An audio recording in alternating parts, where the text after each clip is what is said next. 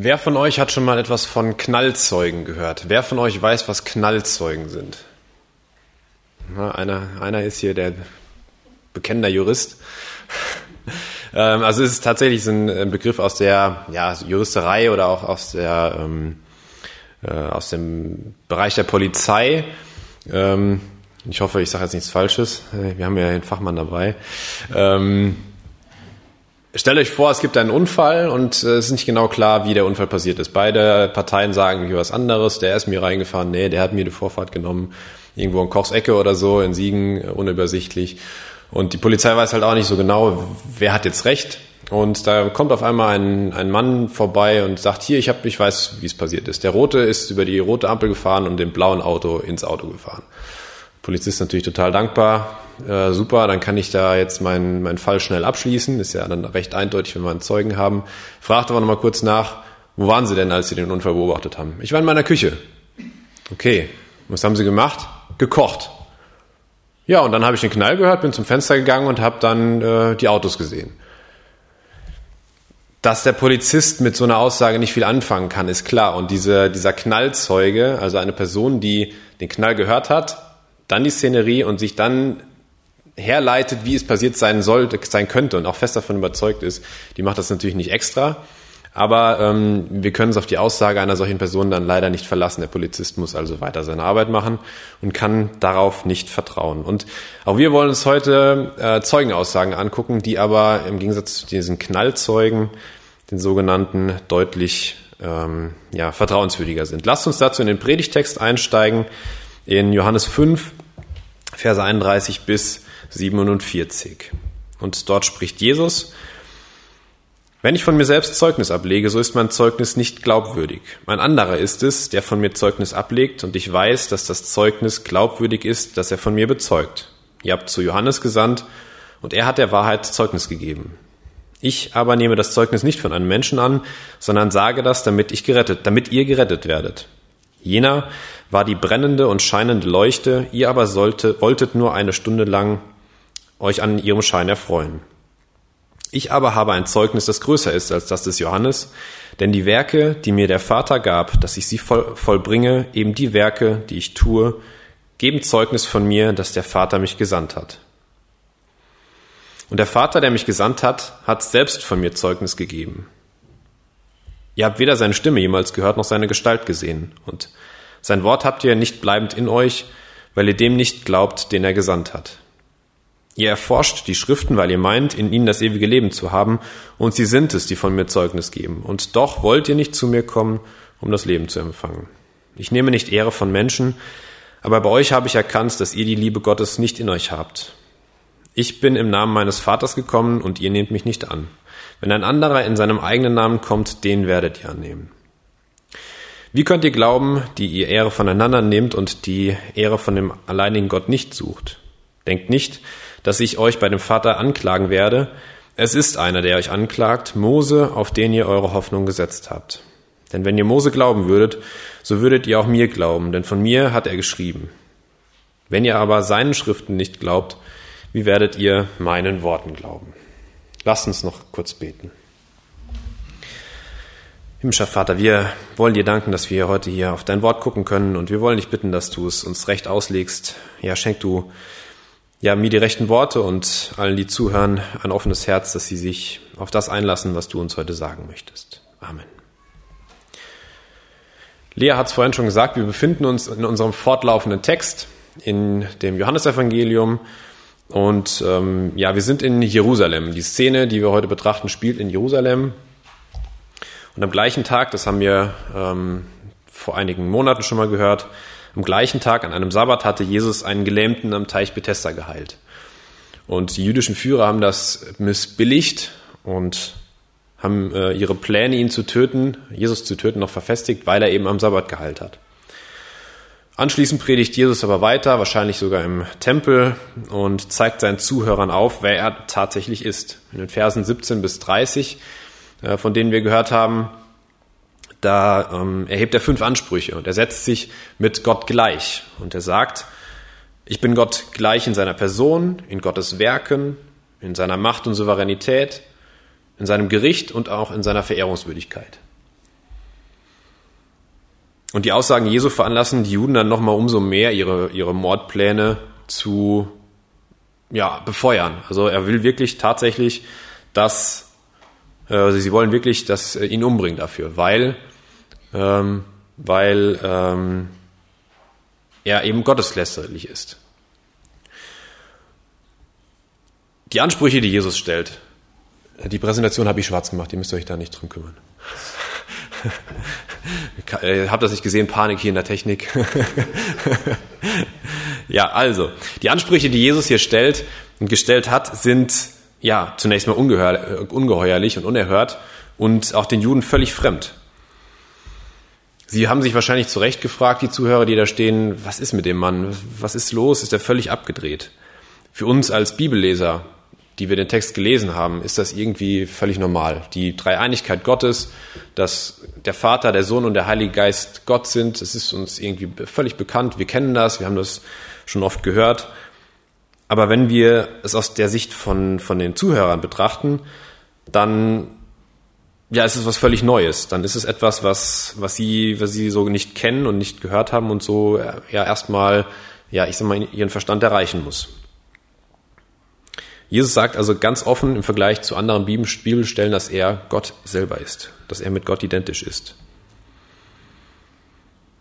Ja, wir wissen, wie, wie die Geschichte auch ausgeht, wie, wie Jesu Leben weitergeht und dass er tatsächlich Gottes Sohn ist. Aber woher sollten Sie, die Umstehenden, das wissen? Anders gefragt, wie könnten Sie die Wahrheit und Fake News unterscheiden? Und nach jüdischem Recht, nach Gottes Gesetz gab es eigentlich nur eine Antwort auf Jesu Aussagen, auf Jesu Gotteslästerung, wenn es denn Gotteslästerung war. So wie die das erst meinten, die Juden. In 3. Mose 24, Vers 16 lesen wir, und wer den Namen des Herrn lästert, der soll unbedingt getötet werden, die ganze Gemeinde soll ihn unbedingt steinigen. Also das war etwas, das war kein Kavaliersdelikt, das war eine, eine ernstzunehmende Sünde Gotteslästerung. Und deshalb war die Reaktion der jüdischen Führer zunächst einmal ein Stück weit nachvollziehbar. Das musste ernst genommen werden. Und Jesus hat mit seinen Aussagen natürlich auch provoziert und auch die jüdischen Denkmuster durchbrochen. Aber was soll der machen? Es war nun mal die Wahrheit. Ja, also er konnte ja damit ja nicht über, hinterm Berg halten, nur weil äh, seine Meinung da jetzt in der, in der aktuellen Öffentlichkeit nicht so gut ankam. Aber er weiß das auch und er lässt diese Aussagen nicht einfach so stehen. Und dann kommen wir so ein bisschen äh, schon zu unserem heutigen Text. Er belegt seine Aussagen, er nennt Quellenangaben, er nennt Zeugen und macht es den Zuhörern somit leicht, seine Aussagen zu überprüfen. Und auch dabei folgt er Gottes Gesetz. Wir können das in dem fünften Buch Mose nachlesen, Kapitel 17, Vers 6, da steht, wer des Todes schuldig ist, soll auf die Aussage von zwei oder drei Zeugen hin getötet werden. Auf die Aussage eines einzigen Zeugen hin soll er nicht getötet werden. Oder ähnlich zwei Kapitel weiter, 5. Mose 19, Vers 15. Ein einzelner Zeuge soll nicht gegen jemanden auftreten wegen irgendeiner Schuld oder wegen irgendeiner Sünde, mit der man sich versündigt hat, sondern auf die Aussage von zwei oder drei Zeugen soll jede Sache beruhen. Und das hatte sich zu einem Grundsatz entwickelt. Ähm, wenn ich etwas ja beweisen oder belegen will, dann muss irgendwie noch ein anderer dabei sein, der die meine Aussagen auch bestätigt.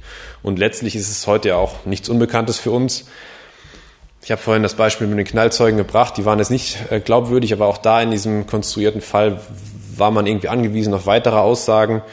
Und andersherum, äh, wenn man etwas nicht beweisen kann, kennen wir es auch, dass Angeklagte freigesprochen werden aus Mangel an Beweisen.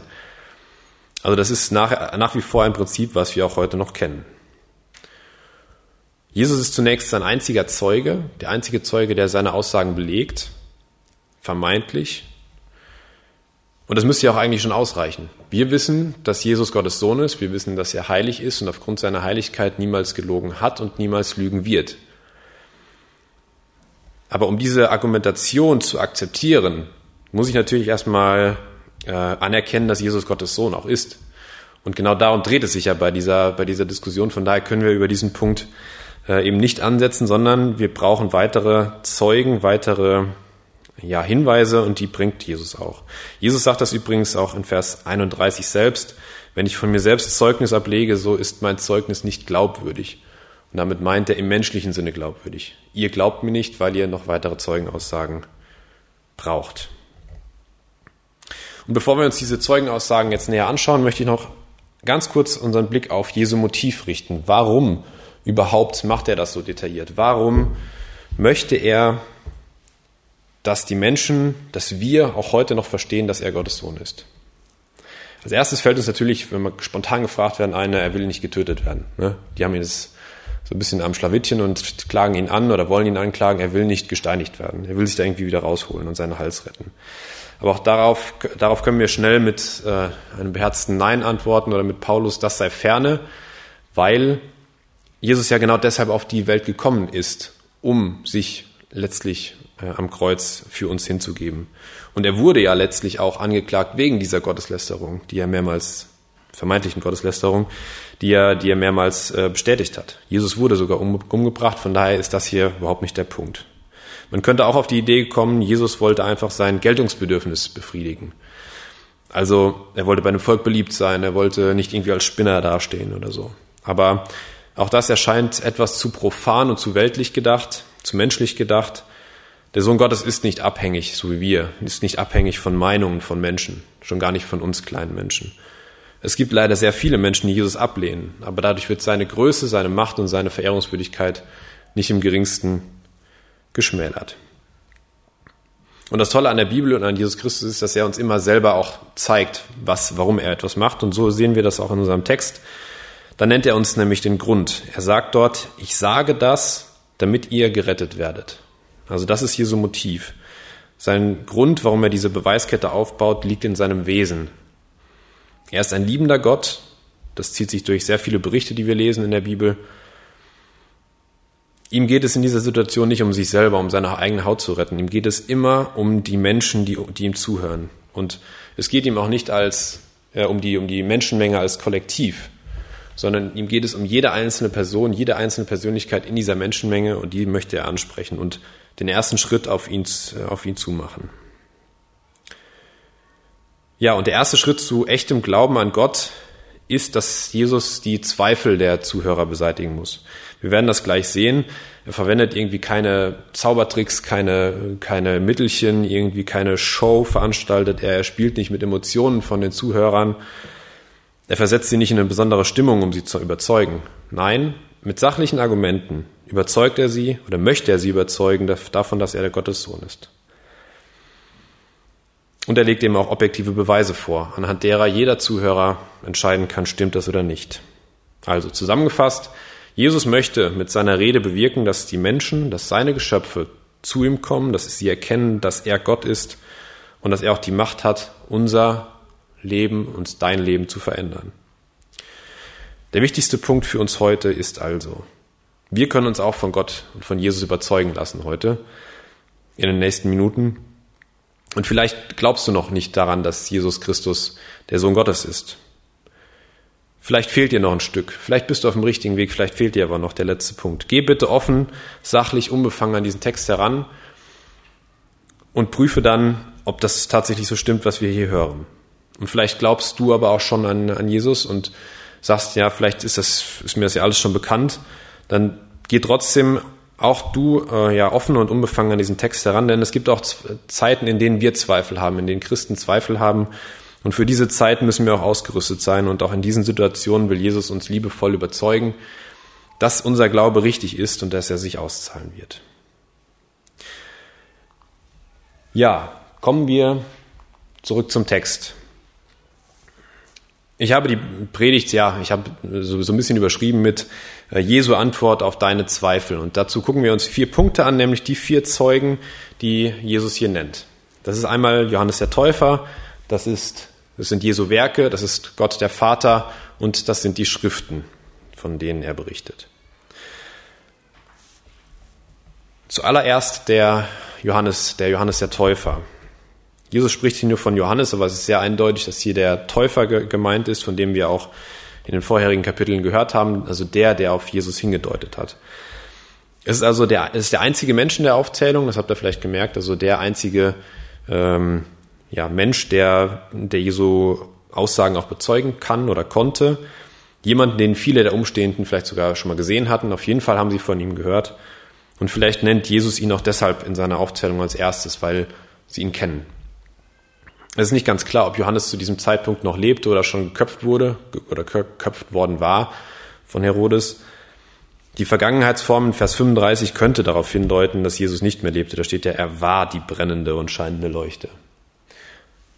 Egal, eigentlich für unseren Text ist es nicht wirklich wichtig. Jesus sagt hier in etwas anderen Worten, meinem Zeugnis glaubt ihr nicht, okay, ihr wollt menschlich, ihr wollt nach menschlichen Maßstäben weitere Zeugenaussagen haben und Johannes, den ihr alles, alle kennt, hat dies schon bezeugt. Ich habe es vorhin schon gesagt, in der Bibel bestätigen sich viele Aussagen und so können wir einfach in der Bibel schauen, stimmt das denn? Und tatsächlich, wir finden in Johannes 1 im Vers 34 einen Vers, wo wir das wunderbar nachlesen können. da hat Johannes der Täufer über Jesus gesagt, und ich habe es gesehen und bezeuge, dass dieser der Sohn Gottes ist. Da haben wir doch schon. Recht einfach. Aber so einfach auch wieder nicht. Jesus geht noch einen Schritt weiter und, und sagt, ihr habt doch, ihr habt das doch gehört bei Johannes. Ihr habt ihn sogar, wie er schreibt im Folgenden, ihr habt ihn sogar fragen lassen. Ihr seid bei ihm gewesen. Ihr habt angehört, was er zu euch gesagt hat und was er über mich gesagt hat. Und wenn ihr aufgepasst hättet, hättet ihr erkannt, dass Johannes in allem, was er sagt, immer auf den Messias und zwar immer auf mich hingedeutet hat. Jesus beschreibt Johannes hier als die brennende und scheinende Leuchte in Vers 35. Mit anderen Worten, Johannes war ein großer Prophet, ja, aber seine einzige Aufgabe war es, wie ein Spot in einem Theater zu funktionieren. Ein Spot in einem Theater soll ja in, auf der dunklen Bühne, die sehr, sehr groß ist, die Aufmerksamkeit der Zuschauer auf einen bestimmten Punkt richten, da wo gerade das Wichtige passiert.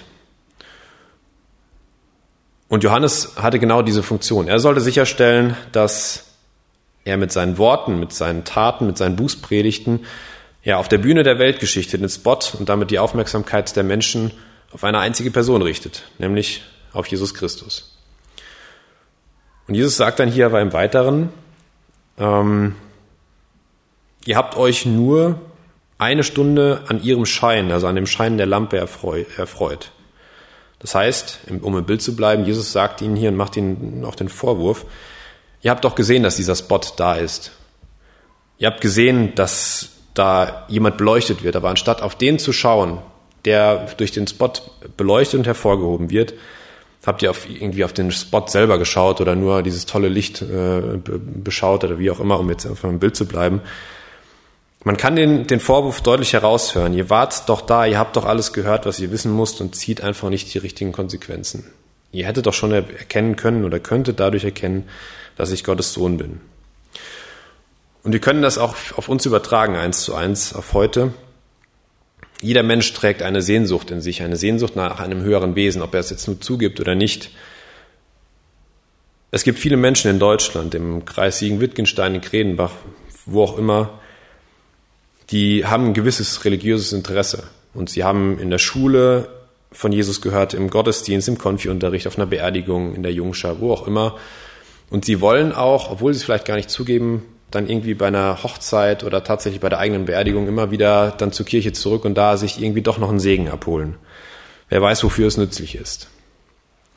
Das heißt, dieses gewisse religiöse Interesse ist da, aber leider gilt auch heute noch das, was Jesus hier als eine, eine, nur eine Stunde, nur eine Stunde wollten sie sich an seinem Schein erfreuen.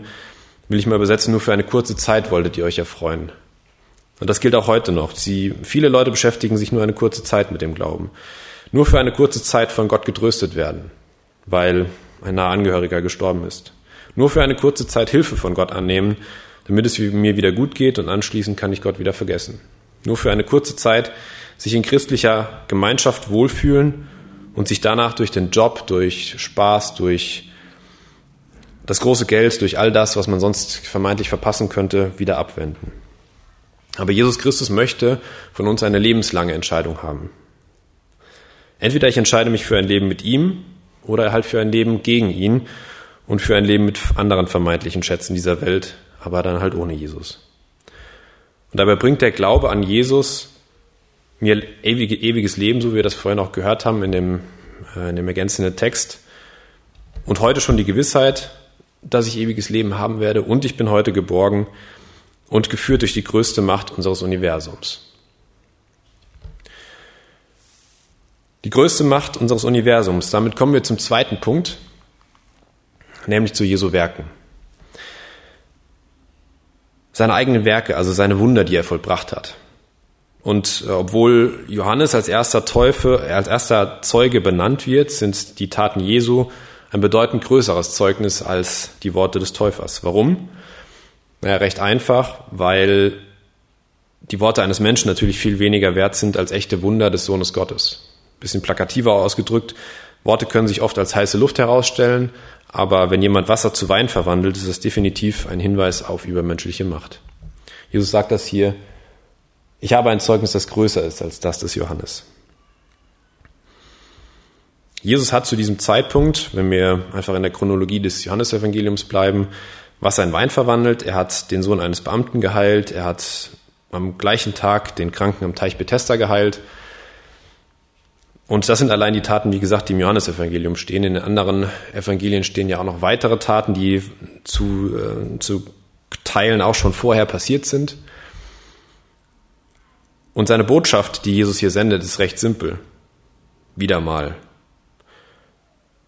Jeder, der objektiv und unvoreingenommen Jesu Taten sieht, kann beurteilen, ob das ein Mensch schaffen kann oder ob da nicht doch jemand Größeres mit im Bunde sein muss.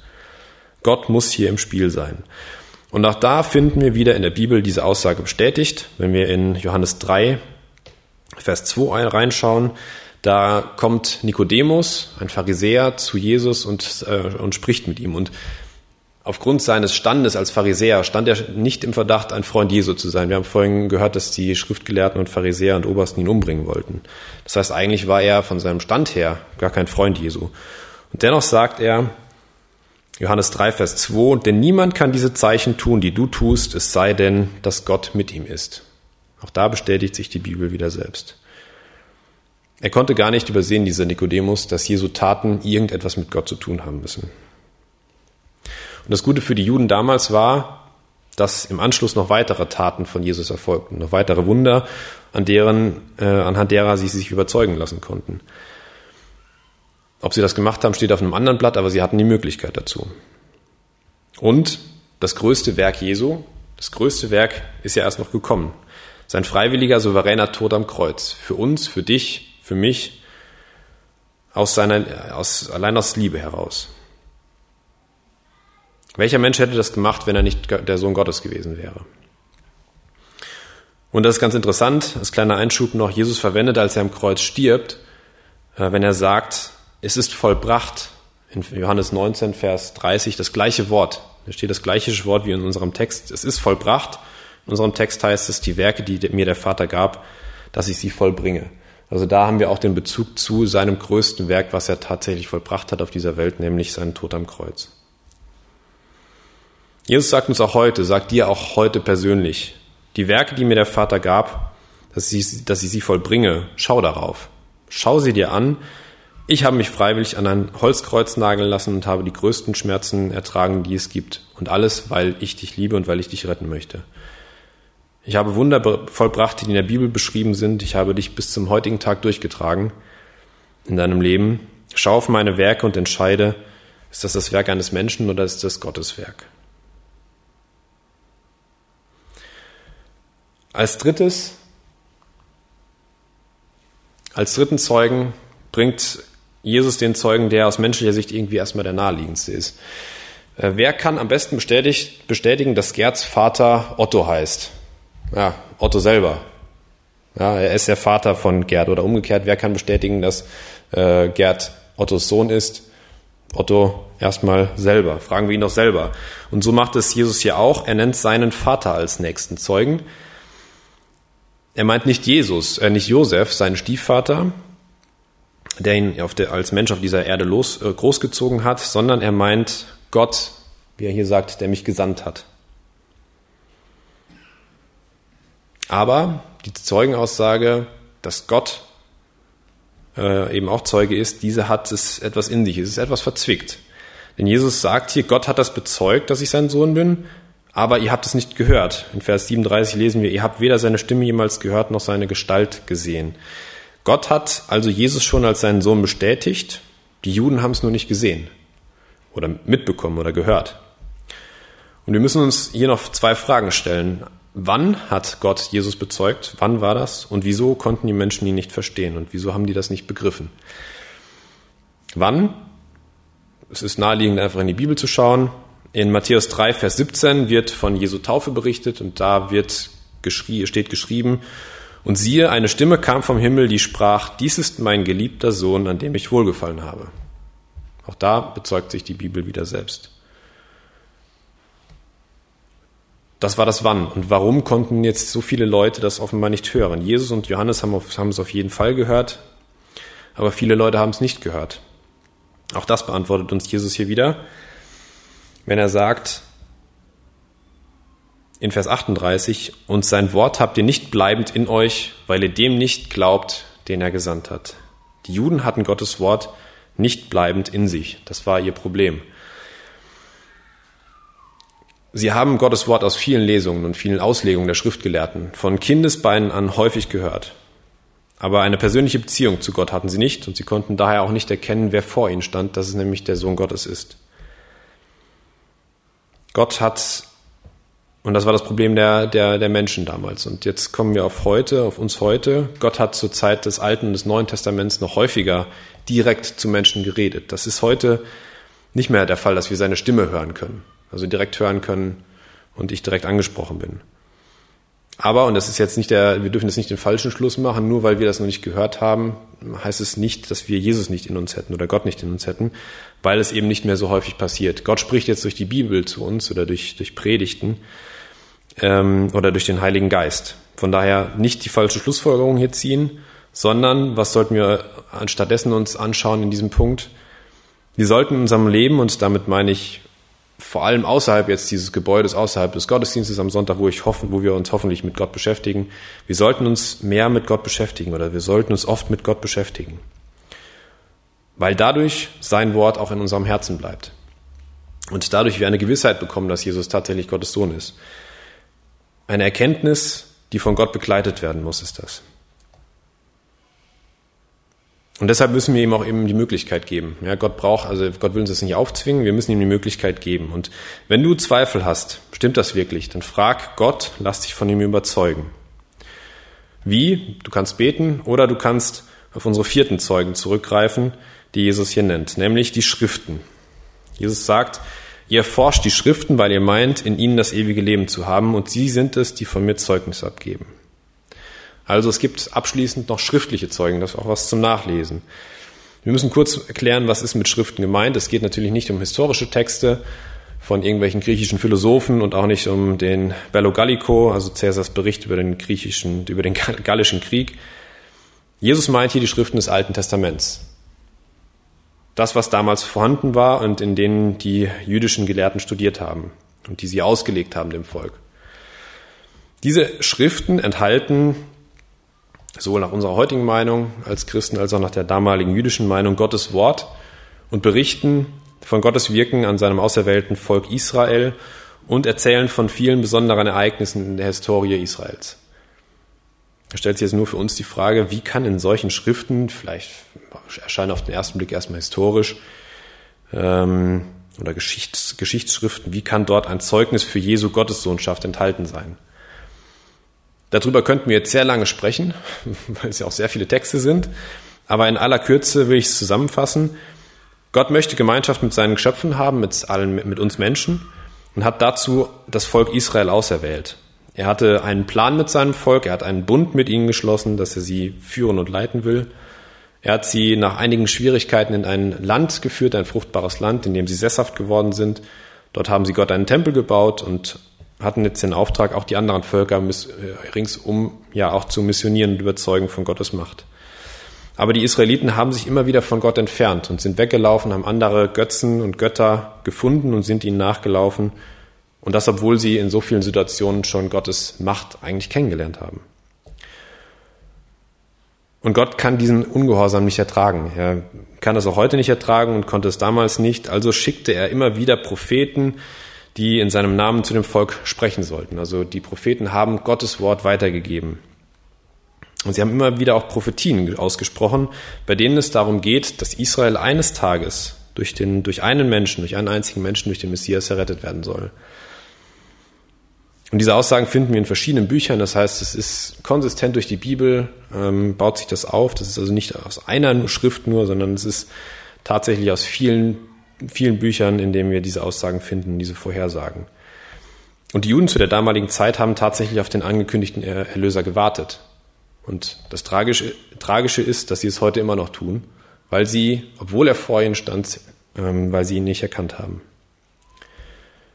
Das also zu den, zu den Schriften und warum ähm, man dort Jesus finden kann, in den Prophetien. Jesus sagt zu den Juden hier, er lobt sie ausnahmsweise mal, sage ich jetzt mal, ihr lest in den richtigen Büchern nach, das macht ihr richtig, weil ihr denkt, dass dort ewiges Leben zu finden ist. Das ist völlig richtig. Aber, und jetzt kommt das jüdische Problem wieder, sie erkennen trotzdem nicht, dass Jesus Gottes Sohn ist. Warum? Und auch da gibt uns Jesus die Antwort. Ich habe sie rot markiert. Und doch wollt ihr nicht zu mir kommen. Das Problem ist ausschließlich ein Akt des Willens. Sie haben so viele Zeugnisse, die Juden. Sie haben von Johannes was gehört, sie haben Jesu Werke gesehen, sie haben seit ihrer Kindheit sich mit Gott beschäftigt, mit seinen Schriften sich beschäftigt und sie finden nicht zu Jesus, weil sie es nicht wollen. Warum wollen sie es nicht? Nun, ein Grund kann natürlich sein, dass zum Beispiel die Schriftgelehrten einen Teil ihrer menschlichen Macht hätten abgeben müssen und ihren Luxus hätten abgeben müssen. Sie wollen einfach nicht zu Jesus kommen und an ihn glauben. Und für uns kann das Gleiche gelten. Auch wir müssen unser Leben verändern und unser Leben wird sich verändern, wenn wir an Jesus Christus glauben. Wir werden andere Prioritäten haben. Wir werden uns vielleicht von Hobbys, von Freunden äh, oder von Angewohnheiten trennen und mit ihnen brechen. Und dennoch oder gerade deshalb wird unser Leben reicher, reichhaltiger und erfüllter als vorher. Und auch wir können im Alten und Neuen Testament in der Bibel nachlesen, was über Jesus geschrieben steht und dann können wir entscheiden, ob wir dem glauben oder nicht. Das ist eigentlich relativ simpel. Wir müssen uns erstmal nur damit beschäftigen. Wenn wir uns die Prophetien über Jesu Leben und Jesu Sterben anschauen, die im Alten Testament geschrieben stehen, und dann abgleichen mit dem, was tatsächlich passiert ist, was auch die Bibel bezeugt im Neuen Testament, was viele, viele Jahrhunderte später war, dann kann man eigentlich nur zu dem Schluss kommen, dass Jesus Christus tatsächlich Gottes Sohn ist. Weil wie konnten so präzise Vorhersagen ähm, Erfolgen, die sich dann auch tatsächlich erfüllt haben. Und kommt mir jetzt nicht damit, dass Jesus die Vorhersagen alle kannte und das dann so umgesetzt hat, weil er sie eben kannte. Sie, er konnte das alles gar nicht oder viele Sachen nicht beeinflussen. Er konnte nicht beeinflussen, dass er, wo er geboren wird. Er konnte nicht beeinflussen, ähm, wie er sterben wird. Er konnte nicht beeinflussen, dass ihm seine Beine, nachdem er tot war, nicht gebrochen werden, so wie es vorher gesagt ist. Also das, das das kann man, kann man eigentlich nicht von der Hand weisen, ähm, sondern wenn man objektiv da dran geht und das abgleicht, dann kann man nur zu dem Schluss kommen, Jesus Christus ist der Sohn Gottes. Und trotzdem wollen das viele, viele Menschen auch in Deutschland nicht glauben. Warum? Weil sie es teilweise auch nicht glauben wollen. Und jetzt komme ich zum Schluss. Mach du nicht den gleichen Fehler, dass du denkst, ich will das gar nicht glauben. Jesus Christus will dich überzeugen. Er will derjenige sein, dem du dein Leben übergeben sollst. Jesus hat uns in, seinem, in unserem Text hier vier Zeugen genannt, anhand derer seine Größe zu erkennen ist und anhand derer er auf unsere Zweifel antwortet. Äh, Johannes der Täufer,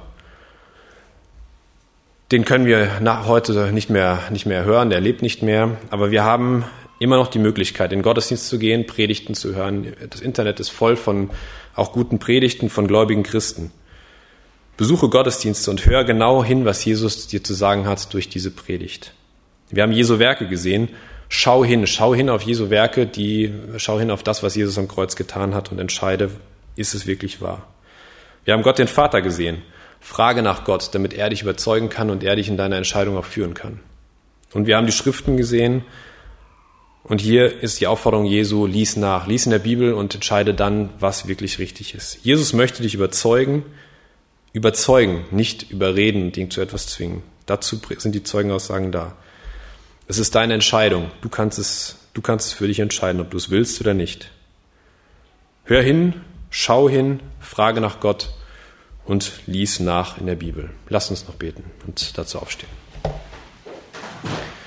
Herr Jesus Christus, wir danken dir für diesen Text und wir danken dir für die Aussagen die, von dir, die wir lesen konnten. Wir danken dir, dass du uns überzeugen möchtest, dass du wirklich die größte Macht des Universums bist und dass wir, wenn wir da unser Leben dir anvertrauen, dass wir dann gerettet werden können.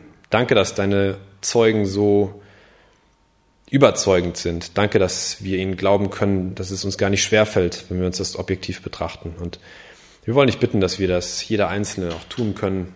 Vielleicht auch mal in der Zukunft, wenn es uns schlechter geht, wenn wir Zweifel haben, dass wir dann immer wieder darauf zurückgreifen können. Danke, Herr, dass du uns überzeugen möchtest. Und danke, dass du uns liebst und ja auch in, den, in dem Gottesdienst und in der kommenden Woche bei, bei uns sein möchtest. Amen.